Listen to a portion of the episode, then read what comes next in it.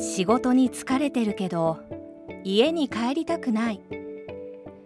どうして誰も言うこと聞いてくれないのかしら。パパママ怒ってばっかり。突然介護がやってきた。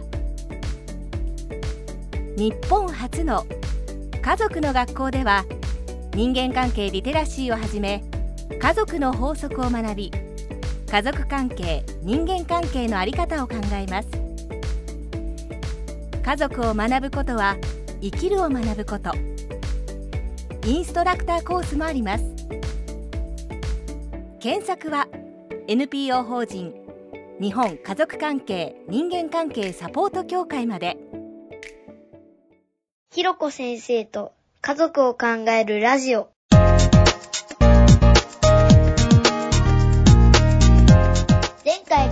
からの続き。なんか最近身近にあったのが、つながるかちょっと話がつながるかわかんないんですけど、お子さんが生まれたばっかりのお父さんが仕事にすごい集中して、もやっぱり子供が生まれたから、頑張って俺は稼がなきゃって思って、こう、すごい残業とかもして、お給料上げなきゃって、あと副業とかも頑張って夜中パソコンカチカチやっててって、やってたのはいいと思ってやってたけど、うん。奥さんからしたら、もうお金なんかどうでもいいから、産後何年か経てば自分、私も稼げるから、今は赤ちゃんの、との、私との時間を大大事にしてほしいって思ってたっていうことで、なんかその、えそのね、あのカップルというかその夫婦は話し合えたからよかったけど、なんかそうやってお互いの思い込みがこうずれてってると、やっぱりその、バウンダリー、その、バウンダリーっていうのかな、その金銭的バウンダリーとか、その役割的とか性的とか？でも奥さんの方は、その、なんだろう、時間的、空間的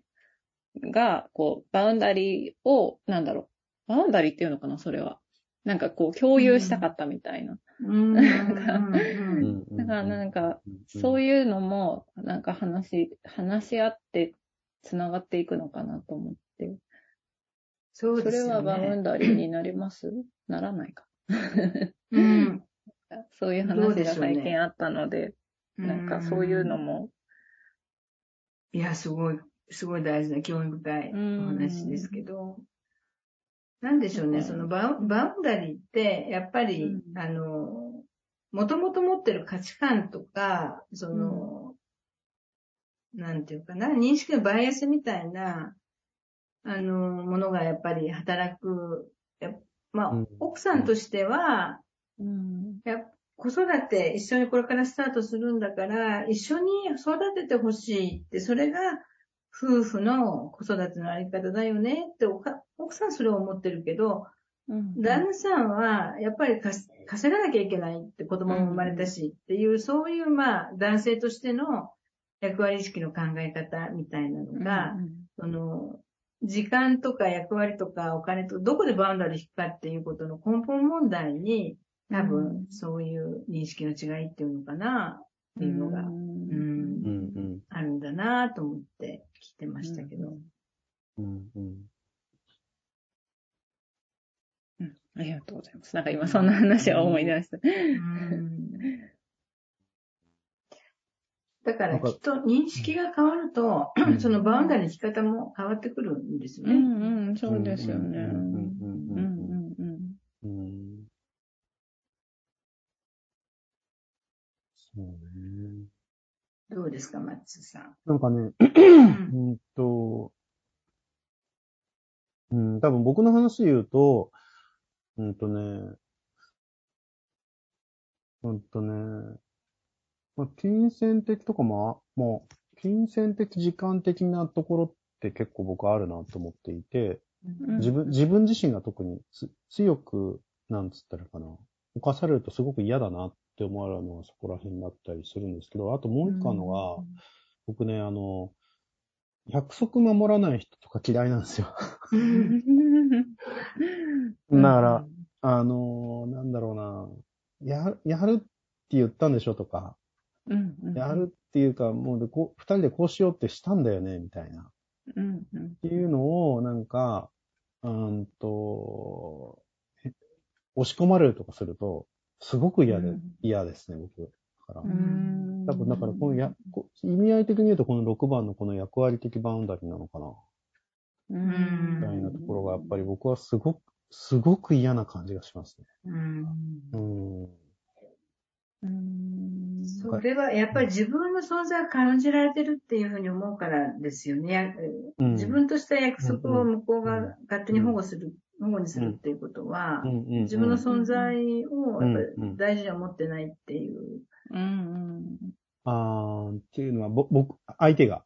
うんうん。あーマックさんがそういうメッセージとして受け止めるんです。ああ、そうそうそう、そういううんはそうだと思いますね。だから、うん結局、僕のことは大事にしてくれないんだというか、そうですよね。そうそう、っていうメッセージを、だから、うん、受け取っている。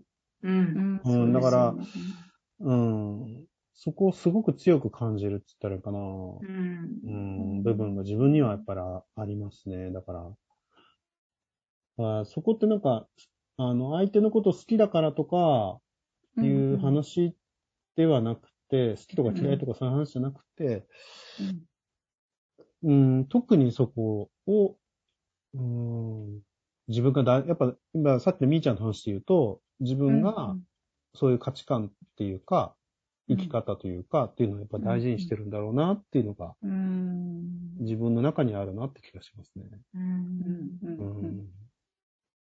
そうですよね。それは精神思考的バウンダリーかもしれない。ああ、なるほどね。うん。そうなんだ。うんうん、うん、うん、うん。でやっぱり、うん。マッツさんの、うん、そのう、ん、価値観の中核に、うん、やっぱり、こう、約束を守るっていう、うんうん。それが、うん。自他尊重の基本ああ、そうそう。って。いうね、核があるんですよね。だから、それ、うん。それが分かってれば、いや、私、うん。やっぱりね、約束は大事にしたいの。っうん。て、だからこうしてほしいとかっていうふうに、事前通告をすることができますよね。そうね。すごく大事なことで約束なんか別に大したことじゃないじゃないかっていう。で時間とか、うん別に5分ぐらい遅れたって大したことないじゃないかとかって。私は海外で暮らしたことないけれども、うん特に、あの、文化が違うと、そうね。本当にね、違う。うんお沖縄の定芸文化的な話かもそうですけどね。そうですよね。うーうんん。そうね。自分がやっぱりうん嫌だなと思う。イラッとくるところの一番の根本に何があるかうん。をやっぱり捕まえとくっていうことが本当に大事だなってね、今、うん。そうね。ね、つくづく思いましたけど。そういう意味では、うんうんあ、ごめん。あ、いいですよ、みーちゃん。はあ逆に、マンツーさんが。約束を守れない時って出てくると思うんですよね。あのもちろん。ありますよね。なんかそれで、うん。うんと、うん。それってすごい多分相手にすごい気を使ってるのかなと思うんですけど、ああ。なんかそういうのってありますか？自分が犯されて嫌なことって、うん。相手に、相手も同じだと思うから、すごいなんかこう、気を使ったりとか、うん。なんかその時に気をつけてることってなんかあるのかなと思って、マッツーさんが。自分で気をつけてること多分、その合意って話に関して言うんであると、うん。なんつったらかな、あのーやっぱ合意のレベル感みたいなものが存在してて、うん。うん。で、まあ、特に仕事上の話で言うと、うんなんだろうな。うーんと、前は、前の仕事はね、あの、本当に納期必達みたいなさ、納期、納期、納期と品質必達みたいな感じだったけど、うん。うん。で、現実無理だよね、みたいな。うん。仕事上の話で言うとね、うん。あの、うん納期、納期も品質も必達でなんてそんなさ、無理ですよっていうので、そこはある意味、特に仕事上に関して言うと緩めにしてるっていうのは、うん緩めな合意しか逆にしない。う。うん。んううん。ん。っていうのがあって、で、まあ、うん。ただその中でもまあ、ある程度は、なんだろうな、固めるものは固めるよねっていうのをしてるっていうのが仕事のかな、なのかなと思っていて、うんほいで、だからある意味今、今のは仕事の方が緩い気がする。で、うん。ううん。ん。で、あとはだから、うーんと、なんだろうな。やっぱ日常生活のね、その、うん。うんと、誰かと約束するとかね、そのパートナうんうんーと約束する的な話になってきたときに、うん。あとはやっぱその、うん、関係性と気持ちのレベルでやってまた変わってくるよねっていう 確。かに。うん そっか。うんうん。今、今そこは守んなくちゃいけないもんでしょっていう、まあそれは結局自分の感覚になっちゃうのかもしれないんだよね、やっぱり。だから、今、今、今は守るフェーズでしょっていう時は、やっぱ守った方が僕はいいんじゃないって思うし、うん、逆に自分もま、ま、守るし、うんうんうんその一方で、そんなね、ね、ガチガチガチガチ合意ばっかりやってたら無理でしょっていう。これはね、この家庭内が、家庭内が合意ばっかりだったらさ、しんどいじゃんってさ、そんなの分かってて、だか、ら、まあじゃあ今はいいんじゃないのっていう時は、それはそれで、っていうのもあるしさ、やっぱそこはなんか程度問題だし、ううんんと、その合意のレベル感みたいなのを、うんなんか、認識共有ができるといいよね。っていう気がするうんううんん。そのか、その、もっと言うと、その感覚うんうん感覚が共有できるといいよねって気がするようんうんですいね。やうん大事ですよね。その感覚が、あの、今言われているのは、その、まあ、夫婦で、こう、なかなか、しっくりいかないっていうね、時ね。に、うん、うん、その、やっぱ生活体験がうん。共有できない。例えば、うん。まあ、夫は、あの、大企業のそのヒエラルキーの中で、うん。例えば営業職でいるとかね。うん。うんでも、妻は、まあ、フリーランスでいるとか、うんあるいは専業主婦でいるとかっていう、で、うん。そういう大きな組織の中で働いたことがないうん。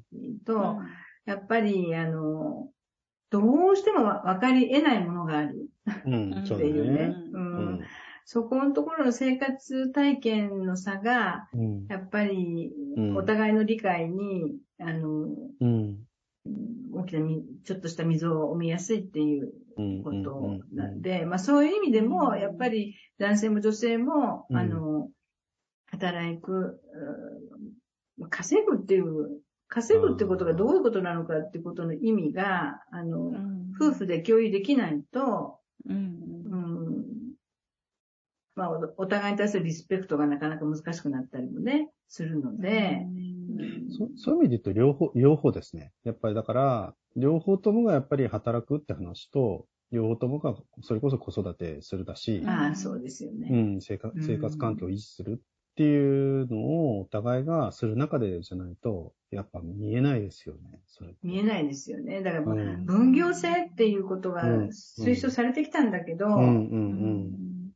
それはやっぱり圧倒的な収入の差がある時代、確かに。奥さんはゼロで、旦那だけがうん。もそう一家の大黒柱って時代はそれで行ったんだけれど、そうね。うん、そういう時代じゃない、本当になくなってきたので、うん分業制っていうのはいろんな意味でね、あの、水を見やすいっていうようなことをね、ちょっと感じましたけど、うん。だその感覚の違いっていうのは、なかなか言葉には難しいけど大きいですよね。大きい気がするなぁ。うんうん。うん。なんかなかなか感覚を言葉にすることが話し合わないとないなと思って、その、さっき一番最初にこの回で話した時みたいに、うん私がその感覚でやってることをこう聞かれて、改めて問われて言葉にするっていうのはすごく難しいけど、でも普段から夫婦間で話し合ってれば、なんかこう、うんうん。下手なりに こう、うんなんか、こう、積み重ねていけば、下手か、その、言語化するのは下手だけど、うん、でもこう、お互い分かり合おうとするっていう気持ちは大事なのかなって今思いました。うん。なんかさ、だからさ、これね、これね、うんと、この、この収録の直前の回でやった、そのね、何が根っこで、何が幹で、何が枝葉なのかっていう、コミュニケーションのね、っていう話をしてる中でさ、いわゆるさ、その、アイメッセージの話とかさ、うん。相手を責めないコミュニケーションみたいな、あ私はあなたに対してこうしてほしいみたいなさ、うん。私はこう思うみたいなさ、そのアイメッセージの話とかって言うって言うよく言われる話じゃんさ。はいはい。うんで、あれってさ、うん。結局枝葉の話であって、うん。あの、結局こ根源的にうん。その根っこの部分の自己認知であり、うんあの、他者認知をしたいっていうさ、うんうん。そそこがあれば、あの、なんつったらかな、そのコミュニケーションが成り立つんだけどさ、うん。根っこの部分がないと、コミそのコミュニケーションって成り立たないよねっていう。うん。あ伝わるかな？そうですよね。うん。う。ん、分かり合いたい、理解し合いたいっていう気持ちが大事だし、うん。なんか、まあ世の中そうも、そこまで思い得なくても、うん。やっぱり相手を尊重するのが人権とし、それはもそう人としては当たり前のことなんだっていう、うん。あの、そういう、本当に幹の中心になる考え方うんは、すごくやっぱりそれは大事っていうかうん不可欠ですよね。なんかそ、それなしにはもう何も進まないっていう。うんだけど、それなしには進まないんだけど、もう、本当に容易にそこのところがいい加減なのが家族で、お前は黙ってろとか、あの、子供は黙っときんしゃいとかね。私なんかもよく言われたし、そんなこと、父口出せないとかね。なんかそういう、うん。まあ私なんかもう随分古い人間だけれど、今違うかもしれないけど、そういうようなことが、あの、容易に行行われてるのがやっぱ家族っていうところですよね。うん。本当に。だから、うん。やっぱり、うん、なんか言い方とか、つまりセリフセリフじゃなくて、うん。セリフを生み出す根幹のことが、ね、大事だし、それはやっぱりそ家庭っていうところから育っていくし。それが社会生活になり、まあもっと言えば民主主義に。ね、うんなっていくんうん。ですよね、きっとね。うん。本当に。年寄りは黙ってるとかね。本当にね。そうね。もうね、マイケルにとまがない。そうそうそうそう。うん。えーリアルで聞いたことないですけどね。そんなね。なんかドラマの中ではあるけどね。あ、そう。うん。えだ子供なんだからっていう発言はき聞いたことありますよ。へえ、子供なんだから。子供なんだからう。子いいの。子供は黙ってないとか、口出ししなくていいの、うんあんたは子供なんだからとかね。なんかそんなニュアンスとか。子供なんだから親の言うことを聞く、聞くべきだみたいうん皆さんみたいなな。うん。そういうのは聞きますよ、やっぱり。うん。ですよね。まあそこに行き着くのかもしれないし。そうなんだよね。だからやっぱ特に親、ななんとなく思うのはその親子関係の中でのそのバウンダリーっていったものが、やっぱり、犯されていて、結局そのまま、どこかでそのバウンダリーっていうのを子供側がやっぱり意図的に認識し始めて、その、分離ができればね、うん。なんか、その道筋っていうのがより見えてくるのかなって気がしますけどね。ですよね。まあ、うんイヤイヤ期なんかは本当にね、まあねバウンダリーをしっかりそうですね。しそうですね。そううん思春期なんかはもっと深いところで自立して引いていくんだけど、う。うんん、そうすると親が寂しくなって追いかけるからね、うんうん追いかける構造がそこで出てくるんです追いかね。ける構造。そうでね。もそりゃそうだ。捨ててもうん捨てても追いかけてくるっていう、うんそういう悲劇が、やっぱり。そうね。うん、で、親も親で捨てられてるどっかで体験があるので、うん子供だけは、あの、話すまいと追いかけてくるみたいなことが。うん。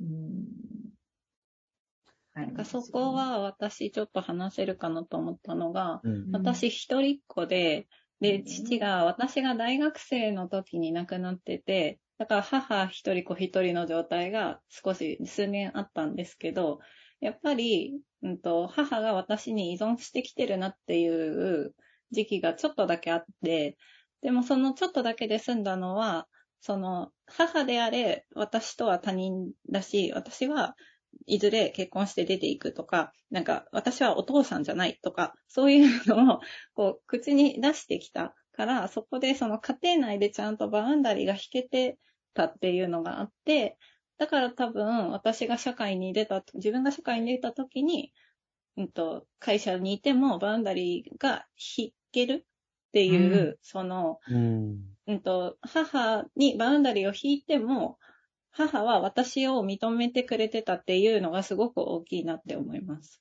うん。なんかそこで多分また母にまたこう、さらにバウンダリーを侵されたりとか、こう、なんだろう、束縛されたみたいなとこが、あとすごい怒られたとか、なんかすごい泣かれたとか、なんかそういうのが家庭内で起こっちゃうと、あ、私はこういうバウンダリーを引いてはいけないんだっていう認識になって、ね、社会に出たらそれもできなくなっちゃうと思うんですよね。例えば、上司にバウンダリーを引いたら、それこそ首切られるんじゃないかとか、あの、なんか、降格させられるんじゃないかっていう怖さに変わっていくと思うんですけど、多分それが私が社会でできたのは、その母がそういう私でも認めてくれたっていうおかげなのかなって思います。うん。なんかさ、一個今の質問したかったのがね、はい。このさ、はい、うんと、とはいえさ、母に言ったわけじゃんさ。うん、うん、言いましたね。うん、その母にそれを言えた、言えたみーちゃんはどこで出来上がったの？多分、うん、それこそ本当にちっちゃい時からそれが出来上がってるっていうか、うんと、両親からそういう風に育てられてきたから、二十何歳になって言えてるので、その、二十二、三歳で初めてそれが言えたわけじゃなくて、もう小さい時から、私の、例えばその、うんうん、と、さっきの HSP の話とかじゃないですけど、うんうん、昔は HSP なんていう言葉がなくて、ね。うん、多分、うんと、周りからしたら変わった子とか、うんうんうん、と育てにくい子っていう分類だったと思うんですけど、うんうんうん、まあ一人っ子だから母はよくわかんなかったって言ってたんですけど、うんうんうん、でもなんか多分、その、お友達と遊べない、うんと、たくさんいると疲れちゃうんですね。チームタリさんって言われてる人って。で、だから、お友達と二人なら遊べるけど、三、人以上だと疲れちゃう。で、周りのお母さんたちは、でもみんなで仲良く遊びなさいって言うんですよ、周りのお母さんとかは。けど、うちの母は、その嫌だったら別に二人で遊んでればいいし、そんな無理してたくさんの人と付き合わなくていいんだよっていうのを認めてくれてたから、うん、私は二人で遊びたいって言えてたんですよね、母に。で、周りのお母さん、お友達のお母さんとかが、うん、そんな一人あ、みんなで遊べない子なんてって言われたこともあったけど、うん、母が認めてくれるなら、そんな私でいいんだっていうのを、小さい時からですよね。それを、その小さい時からの積み重ねで、中学生になっても高校生になってもそれがあったから、そんな二十何歳になった時も母にちゃんと教会を弾けたっていうのはあって、なるほど。うん。うん。なんかそういうのがあると思います。なるほど。それ あれですね。うん。うん。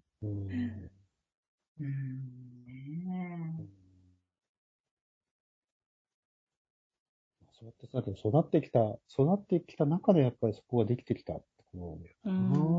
なるほどな。そう考えるとあれですね、子育て大変ですね。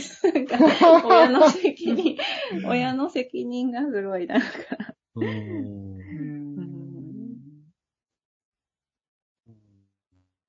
ねほんと。まあ、でも、みーちゃんのお母さんは素晴らしい。うん。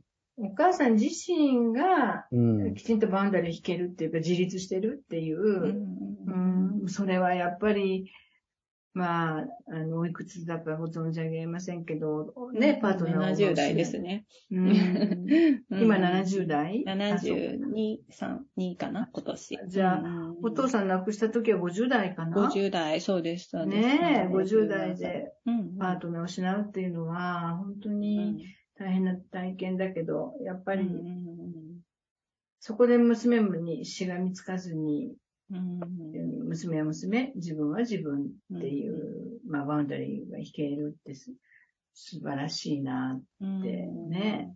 素晴らしいと思う。うん。うんそう。まあ、だからそういう母を見てるから私もそういう風にしていいんだっていうのもあるかもしれないですね。その、やっぱり父が亡くなった時は、ちょっとそのバウンダリーが崩れたっていうのはあったけど、もともとその、小さい時から親がそういう風でいいんだっていうのを見てきたから、その立て直すのが早かったっていうのかな。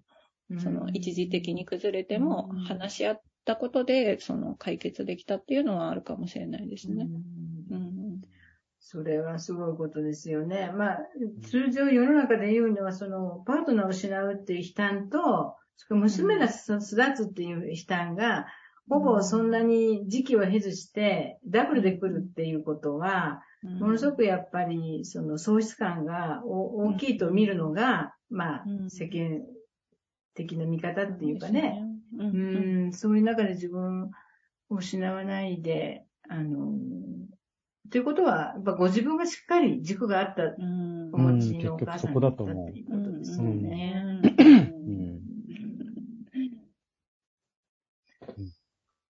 そう、お一人っ子だもんね、ましてやね。そうです。しかも親戚中で私が一番下なので、年齢が。なんか もう、ね、いろいろそれこそバウンダリー犯されっぱなしみたいな時もありましたけど。そうです、そうです。うんうんねそういう気持ちのいい親子関係でいられたら本当に、お互いにハッピーですよね。そうですね。なるほど。いやー、なんか、それはあれですよね。やっぱり自分が、あの、どこかに傷を持ってるっていう自覚がやっぱ大事で、まあ、みーちゃんもお母さんもすごく健康的だなと思って聞いてたんだけど、中には、やっぱりすごく侵されてきた、うん、今も侵されているとかね、その、どこかにやっぱり傷を持つと、それをやっぱり、どうしても埋め合わせたいっていう気持ちが、うん、うん、働いて、誰かに、まあ、しがみつくっていうか、うん、だから、特に、育ちに、どうもちょっと自分は、あの、多少の傷を持ってるなと、私なんかもそうだけど、そういう人は、やっぱより自覚的になっていくことが大事だなーってね、うん、今思いました。ほとんど無自覚にこう言っちゃうのでね。で自分も相手はボロボロに傷つくっていうことが、どうなりがちで。